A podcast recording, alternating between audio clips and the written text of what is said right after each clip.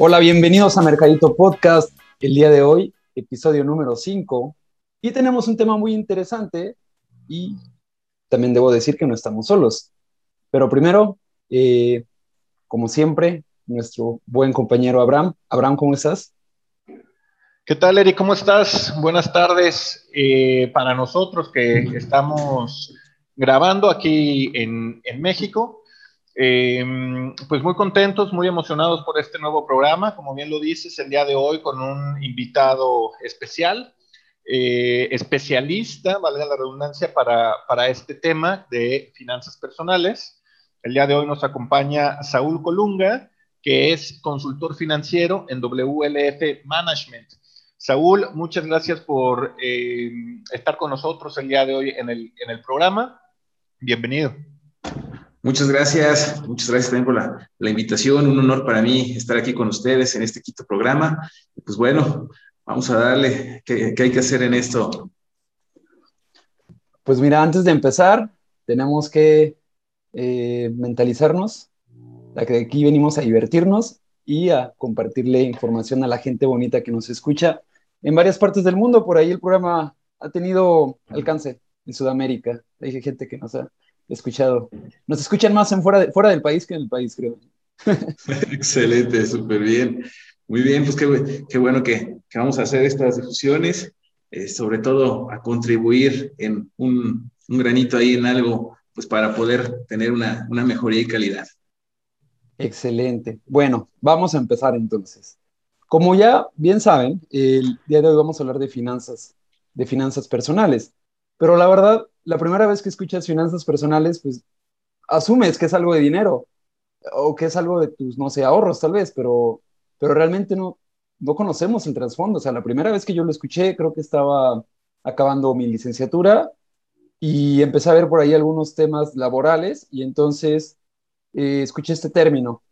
Y la verdad, nunca me he puesto a leer como tal de qué se trata ese término, pero siento que es algo que vivo rodeado todo el tiempo con ellos y la verdad ahorita creo que hay un boom que es muy positivo porque también siento que nosotros necesitamos una educación financiera como parte eh, de todas las, eh, las licenciaturas que se imparten, o al menos la mayoría de ellas. Entonces, por favor, Saúl, eh, no sé si puedas ayudarnos a resolver este misterio. ¿Qué son las finanzas personales? claro, pues mira, no, no, no andas tan perdido. Es, hoy en día es un boom porque pues ya eh, hay, hay, diferentes instituciones que se encargan de difundir información respecto al tema de las finanzas a, para poder tener una mejor administración. Que vaya, el, el, término de finanzas personales es, se refiere al manejo y administración de dinero y bienes, ya sea de una familia, eh, individuales, eh, pero más va a llevar a un control de gastos este, y lo mejor de todo es que también engloba el tema de, de, un ahorro que yo creo que en un momento más, este, más adelante lo vamos a platicar. Pero como bien lo dices, es algo que, que en la escuela pues, no nos dicen cómo hacer nuestras finanzas personales saludables. Mm, incluso hasta en el rubro económico, en la, en la carrera de economía, pues se ve lo que son divisas, mercados, exportaciones y todo, pero no se ve el tema de, de finanzas personales. ¿Cómo ves? Oye, Saúl, ¿y por qué, por qué se debería ver en la, en la universidad o en la escuela finanzas personales? Es, es decir, ¿por qué son tan importantes o por qué está ahorita, voy a usar el término de moda de finanzas Ajá. personales? De repente te encuentras con un montón de opciones, todo el mundo te asesora, todo el mundo, eh, hay muchos gurús de finanzas personales. Dices, bueno, ¿por qué, ¿por qué debemos de tenerlas? O sea, ¿qué, qué hay detrás de esto? Pues mira, la, la, la principal, eh, yo creo que la idea de esto es pues evitar que nos endeudemos a, lo, a la diestra y siniestra, ¿no? Irnos, como dicen gordos de tobogán, en las deudas, en agarrar créditos, en préstamos. Eh, es importante porque derivado a ello debemos de tener en cuenta que nosotros necesitamos todo mundo eh, y toda familia un presupuesto.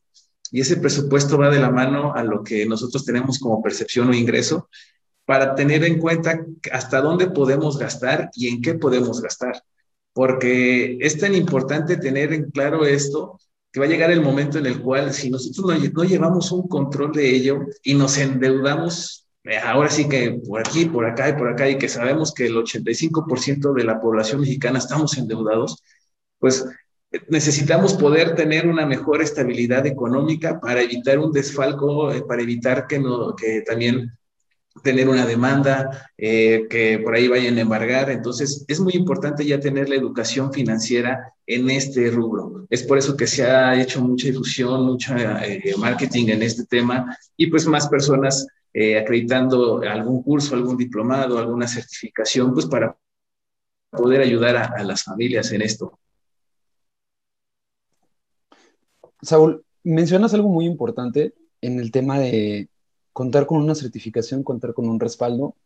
Yo la verdad siento que también el tema de que como asesor eh, puedas acceder a cierta información, puedas eh, tener un impacto muy relevante, no solamente a nivel financiero, sino en la vida de las, de las personas a las que les estás dando sugerencias, implica, implica también un tema ético, creo yo, fuerte.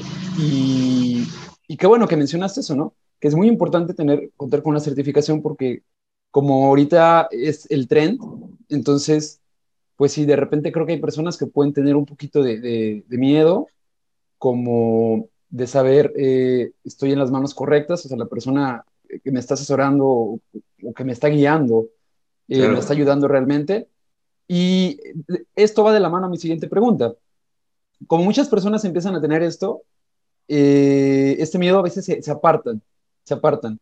Pero yo quiero pensar que realmente todos, todos, todos, todos deberíamos de acercarnos a, este mundo, ¿no? Entonces, ¿tú consideras que es para todos esto de las finanzas personales? O sea, que todos debemos de tener, aunque sea el mínimo de conocimiento, o sea, porque pues a final de cuentas estamos involucrados, ¿no? Claro, sí, la, verdad es que es, es, es algo fundamental, eh, tanto algo para que vaya saliendo de su carrera, eh, empezar a generar su, su, propio presupuesto, para alguien que, pues bueno, está formando su familia, tiene su presupuesto familiar.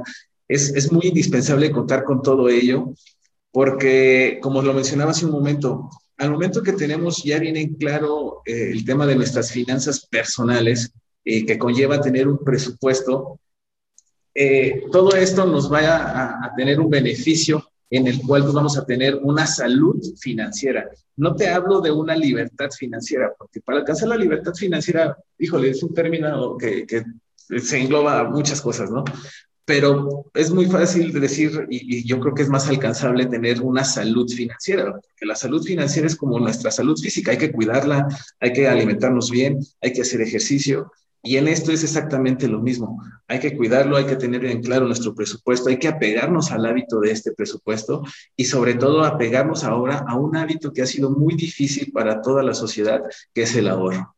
Entonces, sí va encaminado a todo miembro de la familia, incluso es muy importante a, padres de familia empezar a fomentar a, los hijos el tema del ahorro. Cuando les dan su mesada, su domingo, pues ahorra cierta, el 10%, como dicen, ¿no? Si les dan 20, pues ahorra dos pesitos. Entonces ya de ahí, esto créeme que, que, empieza a generar una cultura. Yo en lo personal, pues a mis hijos, órale, ahí va y empecemos a ahorrar en su cochinito y un 10 de mayo, pues a romper el cochinito, pues para, para el regalo de mamá, ¿no?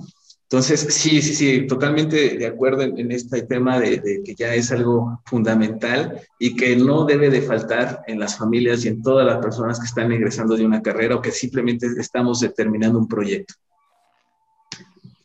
Y ahorita que eh, tocas este tema del, del, ahorro, quisiera profundizar un poquito más ahí, porque de repente también hay muchísimas versiones al, al, respecto, ¿no? Como mitos, y ahora ya con el Internet, una, una página te dice que hagas A y otra página te dice que hagas B, y al final uno termina muy confundido y no sabe ni a quién hacerle caso. Hay quien dice, no ahorres, no ahorres, preocúpate por generar más ingreso. Eso es la mentalidad ganadora. No, no eh, ahorrar es una mentalidad, este, pues conformista, eh, ¿no? De conformista, repente que va a lo, a lo seguro, que entonces lo que tú debes de poner en tu mente es no ahorrar, sino generar más ingreso. Hay quien dice no ahorres, invierte, este, pone el dinero a trabajar, ahorrar también, no, no es un término que ya no se debe de utilizar, bla. Y hay otras personas claro. que son muy eh, fieles al ahorro y que sus éxitos se, lo, se los atribuyen al ahorro. Eh, entonces, vamos, de, esta, de por qué desde tu perspectiva como, como consultor financiero, ¿cuál es tu opinión acerca del ahorro y, y, cómo consideras que se debe realizar, si es que se debe realizar? Claro, pues mira, algo importante aquí es que no debemos de tener, eh, no debemos de pelear con dos términos. Una cosa es el ahorro y otra cosa es la inversión, y ambas son muy buenas. Y dentro de, estas, de estos dos conceptos debemos de destinar un porcentaje de nuestro ingreso. Claro que sí tenemos que, que enfocarnos a, generar un ingreso porque va a ser nuestro pan de cada día, ¿no? Es con lo que vivimos eh, dentro de todo ello y que va a ser lo que nos ayuda a tener la base de ello. Pero algo importante aquí es que debemos de destinar ciertos porcentajes. Eh, como bien lo mencionamos, hay gurús financieros que dicen, no ahorres y ahorra. La verdad es que pues, ahorrar nunca es malo, o sea, ahorrar te ayuda en muchas cosas. El invertir no se diga. Y al momento que tú estás trabajando para poder generar un ingreso, es importante también tener que tomar en cuenta que ese ingreso lo tenemos que buscar un proyecto que lo hagamos un activo, para que ese activo, pues ya de manera automática, pues nos esté dando un ingreso ya estable y que a base de ese ingreso que estamos generando en primera instancia, pues ya tengamos algo para planear, ¿no? Algo importante es que siempre debemos que ahorrar mínimo el 10% de todo lo que nosotros ganamos. Ese 10% va a ser fundamental para poder crear nuevos proyectos.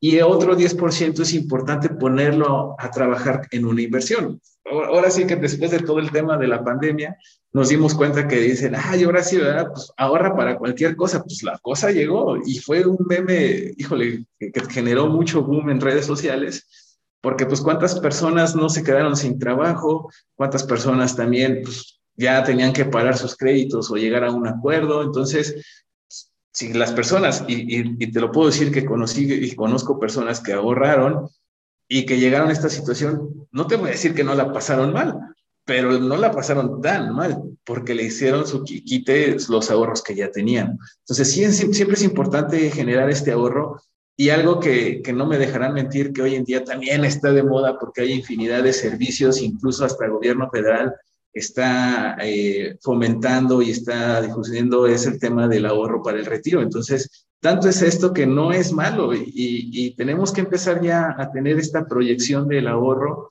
porque pues para nosotros que somos ley 97 ya no tenemos derecho a una pensión. Entonces, ¿de qué vamos a vivir en el momento que nosotros lleguemos a la vejez? O simplemente en el proyecto que tengamos, pues ya no quiero trabajar, entonces quiero vivir de las rentas que para hoy se tiene que decir, debo de vivir de mis activos, de los cuales ya no están generando pues una percepción y que también lo ponemos a trabajar, pero sí es importante tener este ahorro. O sea, yo creo que la persona que nos diga no ahorres, este, para nada sirve, híjole, yo creo que habría que cambiar ahí un chip eh, importante en ello, no se juzga, pero yo creo que en nuestro trabajo como consultor financiero es poderte dar una mejor salud financiera y una tranquilidad en el futuro.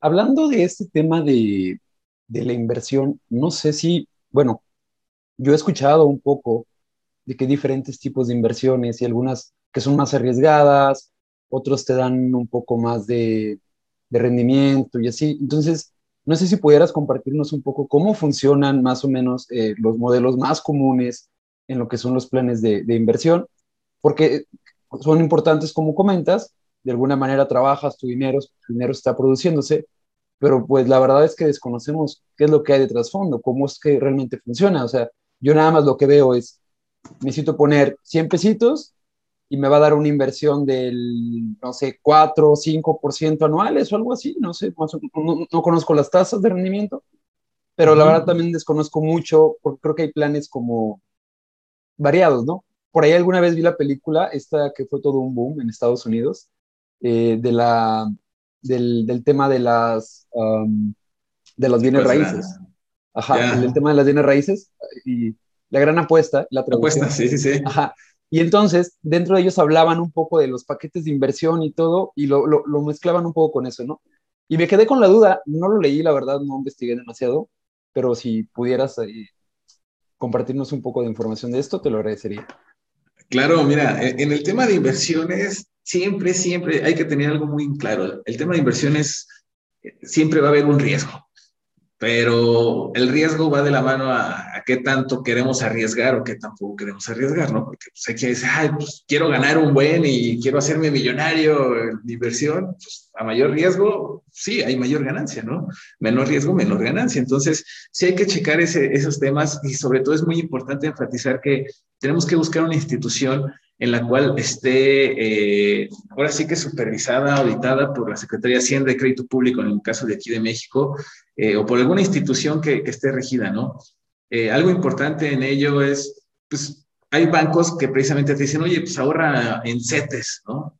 Ahorra en divisas. Entonces, hay una infinidad de ello y, claro está el ejemplo de las plataformas este, de, inversiones, Forex o por decirlo de algunas otras, eh, que muchas personas pues, le empiezan a meter mil, dos mil pesos, eh, pueden tener ganancias, pero sus ganancias estamos hablando que son de 15, 20, 30 pesos.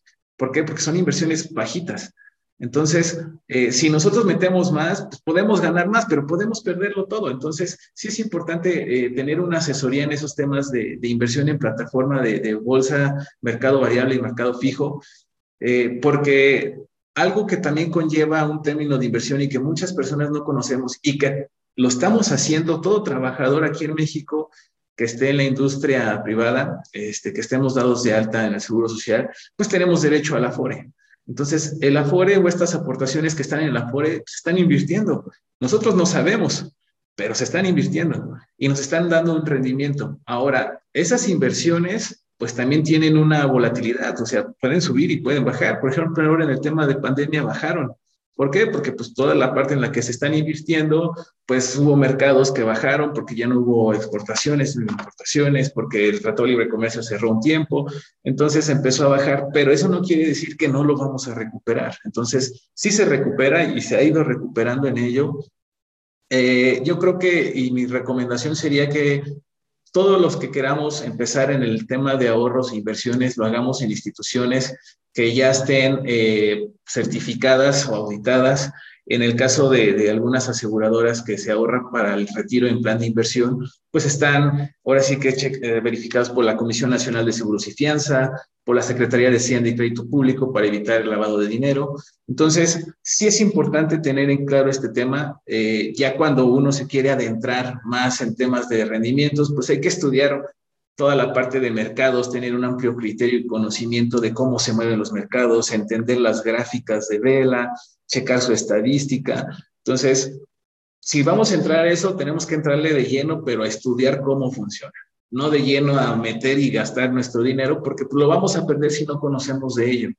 Eh, entonces, yo creo que aquí lo importante sería empezar en alguna institución, incluso, no me dejará mentir, algunas aplicaciones de banco eh, nos permite destinar cierta cantidad a un tema de ahorro, un apartado y se va invirtiendo y vas viendo cómo se va comportando y vas ganando 10, 15, 20 pesos, pero pues lo estás poniendo a trabajar de una o de otra manera. Ya de acuerdo a ello, pues le vas agarrando el cariño, el amor a, tema de la inversión, y pues qué mejor que hacerlo con un interés compuesto, lo cual te va a ayudar que tu rendimiento sea mucho mayor. Ahora, hay instituciones que te ofrecen un rendimiento muy alto. Estamos hablando del 30, 40% de invierte y te garantiza un 30, 40%. Hay que tener cuidado en ello porque pues, en qué se está metiendo ese dinero y si en realidad te lo van a regresar. O sea, ¿qué es lo que le está ayudando a que a ti te dé una garantía de, pues, de tu retorno de capital? Entonces, sí es importante buscar una asesoría eh, en cuestión de ello y conocer el proyecto de por qué quieres invertir, con qué finalidad, para un proyecto, para tu vejez, para qué. Entonces, hay diferentes, ah, dentro de lo que son las inversiones, hay diferentes elementos que podemos empezar a destinar de acuerdo al proyecto que cada quien elija.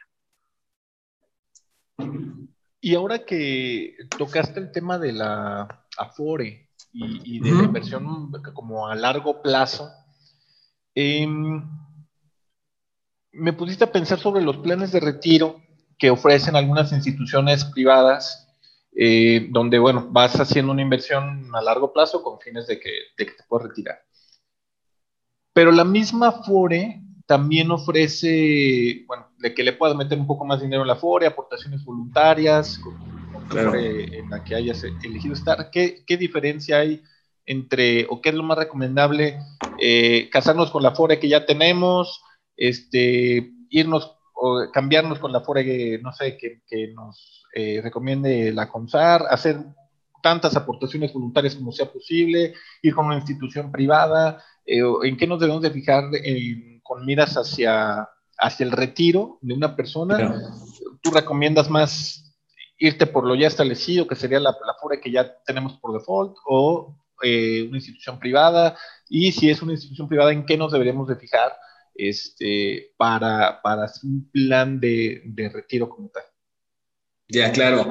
Pues mira, en primera instancia no podemos renunciar a nuestra FORE, ¿no? Es una prestación a la cual nosotros ya tenemos derecho y que la FORE se conforma por tres tipos de aportación. Una aportación la hace el patrón, otra aportación la hace el gobierno y otra aportación la hacemos nosotros.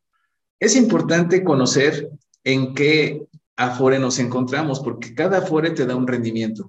Y estos rendimientos vienen de la mano a un concepto que se les llama CIAFORES generacionales. Por ejemplo, hay quienes pues, ya están en una edad de 50 años, entonces sus afores están invertidos en algunas que ya no tienen tanto riesgo, que su, su, riesgo es muy mínimo. ¿Por qué? Porque va a llegar el momento que ya no más les quedan 10 años por mover su capital para poderlo destinar ya al, derecho bien. En cambio, para nosotros que somos por la mejor generación 80, 90, pues nuestros afores están con un rendimiento mayor eh, y nos da el tiempo de, reaccionar. Quizás vamos a ver que baja un poquito, pero después despunta. Eh, hoy en día de las Afores más, altas, importante en ello, sin meterme ahí un, un, comercial de Afore, es de que están dando un 7%, la Afore que, más, más rendimiento da, ¿no? Y que menos comisión cobra, porque también las Afores cobran una comisión por manejar nuestro dinero. Entonces, eh, esta, esta Afore es un 7%, considero que es de, de la mejor.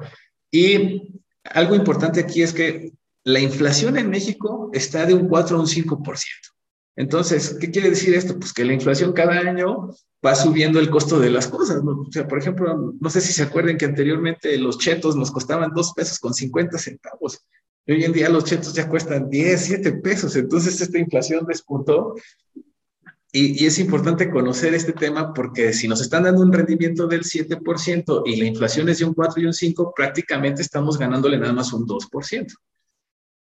¿Qué va de la mano con la industria, con, con las, las, entidades eh, privadas para el ahorro, para el retiro? Pues que si nosotros metemos dinero en nuestro Afore, el Afore va a trabajar sobre ese rendimiento del 7%. Hay algunas institu instituciones, eh, vaya, las aseguradoras que manejan el tema del ahorro para el retiro, pues que te, nos ofrecen un rendimiento entre un 8 y un 12%.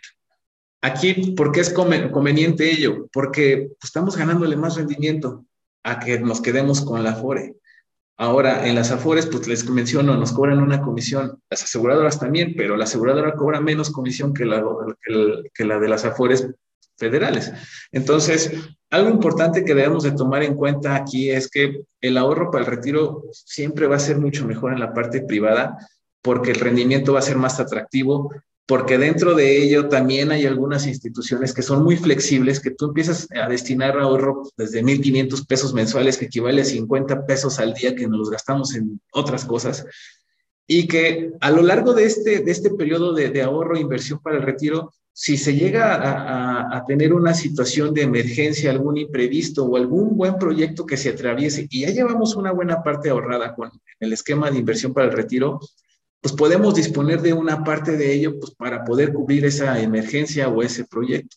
A diferencia que de la FORE, pues no puedes sacar dinero hasta que llegues a tu edad de retiro, que hoy en día para nosotros, ley 97, son 65 años y tener, cumplir, eh, tener 750 semanas cotizadas para tener a esa, ese derecho de pensión. Entonces, siempre va a ser más, más conveniente tener un, un ahorro para el retiro privado porque lo vamos a poder manipular como nosotros queremos a nuestro proyecto. Podemos subir nuestras aportaciones, podemos retirar dinero de las aportaciones en cualquier emergencia. Si en algún momento no tienes capital, pues lo puedes suspender y dejas de generar eh, tu ahorro, pero con lo que ya tienes lo está trabajando. Y pues qué mejor, porque llegas a una edad en la cual pues, vas a tener una vejez con calidad digna económicamente. Y bueno, me surge bueno, un, una duda. Eh, ha estado hablando que pues todas las organizaciones tienen algún respaldo y están pues trabajando a la par con lo que es Secretaría de Hacienda y, todos los organismos reguladores. Pero, por ejemplo, yo en algún momento, eh, con alguna cuenta de débito normal, me ofrecieron eh, poner a trabajar dinero, aparte de mi dinero, pues yo lo metí, y al momento de que se generan las ganancias, también ellos te dicen, bueno, tus ganancias fueron estas, eh, no sé, de seis meses, tres meses, un año, no me acuerdo, fueron varias. Okay. Pero de esas ganancias también te estamos cobrando una, una pequeña parte, ¿no? Entonces, ah. me genera esta duda, o sea, eh, con el tema de los impuestos, o sea, tú, por ejemplo, el tener un plan de ahorro, plan de retiro, cualquier, cualquier tema en el que estés manejando tu dinero con alguna institución, ¿cómo, cómo se reporta esta parte de los impuestos? O, o tú tienes que hacerlo personalmente o al estar ya ligados directo con Hacienda, ya por default ellos hacen, tú no te enteras de nada de eso, o, no sé si puedas por ahí explicarme un poquito cómo funciona eso, porque los impuestos son un tema muy, muy importante. Hijo, eso es una pesadilla para muchos, es un temor de, de, de todos, ¿no? Este, sí, algo importante en ello, en el tema de, de los planes para el retiro privados, es que todos tienen que prevenir de una cuenta ya, una cuenta bancaria, ¿no? Porque sabemos que el dinero del banco pues, se puede decir que es saludable, ese capital que está ahí, ¿no? Porque ya no lo depositó la empresa que, con la que estamos trabajando o porque somos personas independientes, eh, pues vaya, ya generamos nuestras facturas correspondientes o nuestro pago de impuestos. Entonces, todo el dinero que ya está en nuestra cuenta bancaria es totalmente dinero saludable las, todas las, y las instituciones en las cuales generan los planes de ahorro para el retiro te hacen una domiciliación automática a esta cuenta. Entonces, quiere decir que el dinero que empieza a caer a tu ahorro del retiro, pues ya está saludable porque viene de la cuenta de banco. Sin embargo, algo muy importante es que hay planes de ahorro para el retiro que pueden ser deducible y pueden ser no deducibles. ¿Qué pasa aquí? Si tú empiezas a generar tu plan de ahorro deducible, cada año vas a tener un beneficio fiscal en la cual la institución te va a dar una carta deducible, una constancia deducible por el plan de ahorro para el retiro que tienes. Ese plan de ahorro para el retiro es, lo, lo, hicieron deducible pues, para poder tener un retroceso de impuestos, te hacen un reembolso de impuestos porque estás comprobando un gasto y ese gasto lo puedes deducir. Entonces, eh, en ese tema, si tú llegas a la edad de 65 años, que es la finalidad del plan, al finalizar ese, este, esta vida del plan y tú vas a retirar tu capital, tú ya no pagas impuestos porque ya, ya, se, ya se hizo ese cobro por, por los impuestos porque vinieron de tu, de tu banco en el cual tu, tu patrón o tú como persona física con actividad empresarial ya hiciste tu declaración de impuesto. Ya no te van a cobrar más de ello. Ojo aquí, pero si tú sacas dinero en un lapso en el cual todavía no llegas a la edad de 65 años, lo sacas a cuando tengas 40 y tu plan es deducible, ¿qué, va ¿qué van a hacer? Te van a cobrar tu impuesto sobre lo que salió de tu bolsa más un impuesto sobre el rendimiento que generaste, porque van a decir, entonces no fue para el retiro, estás evadiendo impuesto. Entonces no se les va una y eso es una buena herramienta porque pues, como tal es para el retiro. ¿Ok? Sin embargo, en el esquema de un plan no deducible, tú puedes sacar dinero en 10, en 15, en 20 años, aunque todavía no llegues a tus 65 que va a estar exento de esos impuestos, únicamente te van a retirar el 20% sobre el rendimiento que ya generaste, no sobre lo que salió de tu bolsa, porque ese, ese que ya salió de tu bolsa pues, ya es dinero saludable, pero sí es importante considerar que si tú llegas a sacar capital de estos ahorros para el retiro en un plan no deducible, entonces sí te van a, retener el impuesto, pero único y exclusivamente sobre el rendimiento que generas. Que aún así, créeme que son muy transparentes estas instituciones, eh, porque te dicen, mira, tienes tanto, puedes sacar tanto, y ya con todo y la retención de impuesto, esto es lo que vas a hacer. Entonces te das cuenta y empiezas a valorar pues, si conviene o no conviene, que claro, que cuando es una emergencia, pues claro que va a convenir, necesitas sacar para cubrir esa emergencia. Pero algo bueno de ello es que también te sirve como una herramienta fiscal en el pago de impuestos. Y sobre todo porque pues, te hacen una devolución de ello. Pues, ¿Quién está peleado con su bolsillo? ¿No? Aquí vamos bien. Ya tengo mi, mi libreta apuntando lo que, lo que has dicho. Estoy entretenidísimo como, como, como clase. Creo, creo que todas las cosas que no, eh, todas las materias donde no puse atención, toda la atención que me faltó en clase universitaria, las estoy poniendo ahorita que ya las estoy... Hay examen, ¿eh? Hay examen al final, al final, al examen. Estas cosas se deberían de ver desde, desde, la escuela, porque no, no los ves con tanto interés hasta que no empiezas a, a, vivir lo que... Vamos, a vivirlo, el, claro. el adulting, ¿no? El, el adulting financiero, y ahí es cuando eh, te haces, este, cuando te pones a parir chayotes, como diría mi, mi, abuelo. Yo creo que la, verdad es que tengo... Ajá. Perdón, yo creo que te, cae, te cae el 20, ajá. Pero ¿sabes cuándo te cae el 20? Cuando ves tu recibo de nómina y ves que te quitaron casi el 30% de, de, de, de, tu, de tu salario, ¿no? Y dices, ah, ¿cómo? Salario neto, salario bruto, ¿qué es esto? ¿Y a dónde va? Y, y, en el tema del emprendimiento, que es un tema que hemos tocado también, el tema del emprendimiento, la pagadera de impuestos está... Yo, yo creo que incluso, no sé, digo, no, no, no sé si, si lo hagan esa división, pero incluso las finanzas personales, yo creo, de una persona emprendedora o empresaria, dueña de negocio, a una, a una persona este, que colabora de manera fija en, una empresa, también debe ser eh, distinta por el simple hecho que, bueno, muchas veces como, como, emprendedor no tienes esa certeza de cuánto te va a caer y empiezas a hacer cálculos, pero sobre dinero, sobre proyecciones, no dinero exactamente. Claro.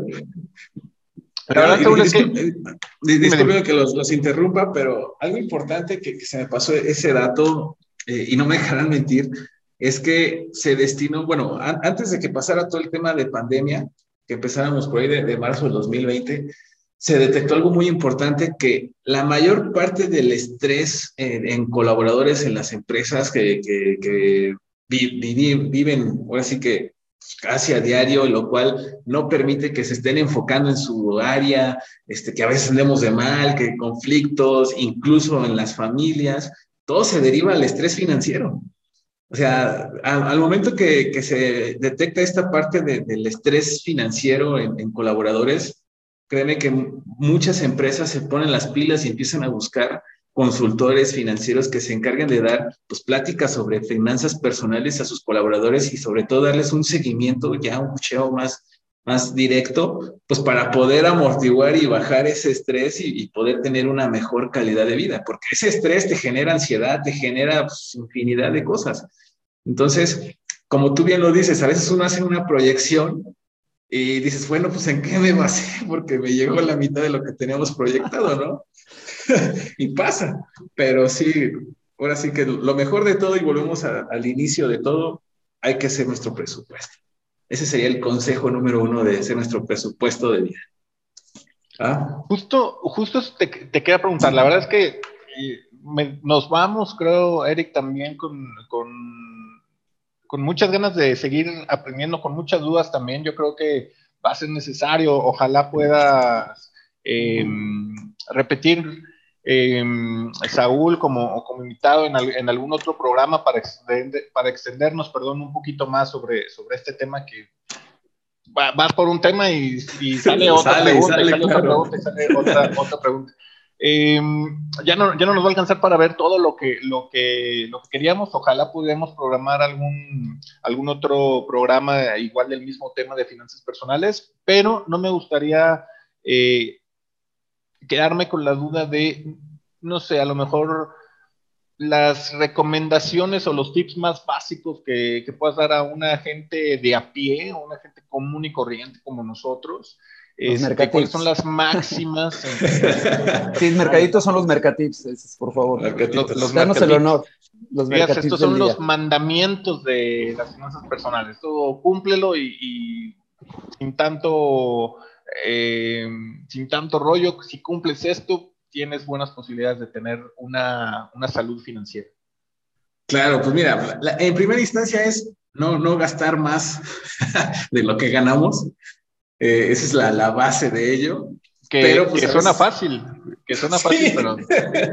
pero pues apégate porque ahí viene la, la cuestión psicológica de pues, lo necesito, lo ocupo, lo quiero, ¿no? Pues la mayor parte es lo quiero, ¿no? Y, no está mal que nos demos ese, ese pequeño lujo, pero la base de todo ello es, es, es hacer esta parte de, de, de, no gastar más de lo que no tenemos. Eh, genera tu, presupuesto de cuánto destinas a casa, cuánto destinas a tu calidad de vida, a tu aprendizaje, a tu gasto fijo, a la renta, al coche. Y ahí nos vamos a dar cuenta, incluso hasta nos vamos a dar cuenta que aún así en primera instancia nuestro presupuesto va a salir más alto de lo que ganamos. Eh, entonces, ahí ya tenemos que hacer una, una, una consulta más a detalle, pues para empezar a liquidar ciertas cosas y nos empezamos a capitalizar.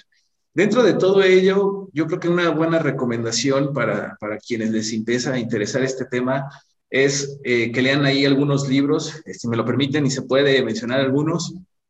Este es Pequeño Cerdo Capitalista, se habla desde finanzas básicas, este, desde qué es el interés, qué es el rendimiento, cómo invertir, cómo ahorrar. Y pues padre rico, padre pobre. Esa es la base para todo ello. El empezar a destinar ciertos porcentajes, un porcentaje a nuestro gasto fijo, un porcentaje a nuestro gasto variable, un porcentaje a nuestro ahorro, otro en la inversión y otro a nuestro entretenimiento y educación. Entonces, con eso yo creo que es lo, lo mejor para arrancar en el tema de salud financiera, empezar a darle medicamento a, a nuestra salud financiera y empezar a tomar ahora sí que apoyo de ello y darnos cuenta, pues, cómo tenemos que, que activarnos y cuáles son las estrategias que tenemos que hacer. No, pues muchas gracias, bastantes buenos. O sea, yo no he leído los libros, he escuchado hablar de ellos eh, bastantes veces, la verdad nunca los he leído, y creo que mi acercamiento con las finanzas personales ha sido porque me llegó, o sea, eh, cuando entré a trabajar empecé a darme cuenta de que eh, de los rangos salariales, de cómo descotaban, de, todo esto, ¿no? Y ya después yo les platicaba a mis compañeros de trabajo, porque también algunos no sabían ni qué onda. La primera vez que tramité, la, bueno, que fui a la FORE a hacer el trámite, eh, serví de referencia por otros compañeros de amigos que me decían, oye, no tengo Afore, y yo te escuché una vez hablando de eso. Entonces, ¿qué onda? ¿Qué hago? Y ya, pues le expliqué un poquito, pues mira, tienes que hacer esto, cositas así. O sea, he estado involucrado en mis finanzas personales muy de cerca, pero la verdad sin, un, eh, sin una estrategia del todo correcta o, sin un respaldo eh, de conocimientos que a lo mejor me, me, ayuden o me hubiesen ayudado a tener un mejor resultado. Eh, espero, espero de ahora en adelante eh, hacerlo más inteligentemente. Digo, porque yo llevo mi, mi, Excel, yo llevo mi, mi, documento donde llevo mis finanzas personales y sabes qué, debo esto, debo esto, debo esto y, y para mis gastos diarios tengo un budget diario de tanto, ¿no? Entonces hay días que no compro nada, que no gasto nada, pero al día siguiente me desquito, ¿no? Digo, bueno, y ahí voy subiendo así como de, ay, mira, ya, ya subió uno más, ya subió un pesito más mi, mi budget del día, ¿no? Ya con ese pesito me alcanza para algo más, ¿no? Pero, pero sí. Eh, muchas gracias por tus consejos. Mercatips, muy, muy buenos. Un, placer, un gusto. Y nuevamente, pues, muchas gracias por la invitación. Encantado de poder contribuir en ello. Y pues, a la orden para el que sigue. Muchas gracias. Y, además buenos libros, ¿eh? la verdad es que las recomendaciones que nos diste de, de, lectura muy buenos. Yo, yo sí pude leer el de Pequeño Cerdo Capitalista de Sofía Macías y me encanta que el lenguaje en el que te lo habla, o sea, muy, muy aterrizado, muy básico, platicadito. Entonces, sí, como de compas, ¿no? Como si estuvieras platicando aquí con ella en corto. Exactamente. Bueno, desde el nombre del libro, ¿no? Ya, ya lo trae. Este, entonces, eh, la verdad es que es sumamente recomendable una lectura muy ligera para un, para un buen tema. Y em, el de Padre Rico, Padre Pobre, que es de Robert Kiyosaki, este, este sí está un poquito, a mi gusto, un poquito más denso, pero entendible eh, totalmente también. Bueno, es un, es un gran bestseller ya de, desde hace años. Y bueno, también, eh, claro, está acercarse con, con, profesionales para los que quieren saber más, más de ese tema. Saúl, no sé si nos quieras decir este, cómo te puede encontrar la gente, este, algo de WLF Management, eh, cómo se puede la gente acercar a este tema para, mejorar su, su salud financiera? Claro, pues mira, directamente este, tenemos nuestra página web, eh, wlf.com.mx, incluso ahí mismo en esta página, eh, en la parte de arriba, en una herramienta, eh, viene algo que se le conoce como calculadora. Ese de calculadora ya es un, un prototipo de cómo empezar a hacer tu, tu presupuesto. Este, no, es, no, no tiene ningún costo, con mucho gusto lo compartimos. Eh, ahí vamos capturando nuestros ingresos y todo y empezamos a, digerirlo. Este, nos pueden contactar por ahí en nuestra página de Facebook, WLF Management. Este, por ahí nos pueden mandar ahí, darles like, mandar algún comentario. Si ocupan algún tipo de asesoría, con mucho gusto. Eh, nosotros nos encontramos en San Luis Potosí y pues podemos hacer alguna videollamada este, para poder dar la, asesoría y pues ayudarles en, su proyecto. Excelente. Ah. Pues muchas gracias, eh, Saúl. Gracias por, por darnos el honor de tu visita y pues el primer invitado de este, de este podcast que está empezando. Un mercadito chiquito que esperamos el tianguis vaya creciendo. Creciendo. De lujo. Claro que sí. Felicidades pues por su proyecto. Gracias. Muchas gracias. Saúl, muchísimas gracias por todo tu conocimiento. Un honor. Gracias por la invitación. Espero verlos pronto. pronto. Claro que sí. Y pues bueno, Abraham, eh, llegó el fin de este programa. Eh, para la siguiente, por ahí les tenemos también igual sorpresas. Eh, hemos estado un poco ausentes de las redes últimamente por proyectos personales, pero retomando, vamos retomando. Así es, así es. Este, pues bueno, como pudieron ver un, o pudieron escuchar un, gran tema, eh, y como bien lo dice Eric, pues vienen muchas, muchos otros buenos temas. Esperemos ya hacerlo mucho más eh, seguido. La verdad es que con, temas de, trabajo a veces nos cuesta ser tan constantes como, como quisiéramos, pero pues no hay quinto malo. Aquí está ya nuestro quinto programa y pronto el sexto. Gracias, Eric. Un gusto haber compartido este podcast contigo y, con Saúl, nuestro invitado del día de hoy. Excelente. Pues muchas gracias a todos. Eh, nos escuchamos en la próxima. Esto fue el Mercadito Podcast. Hasta luego.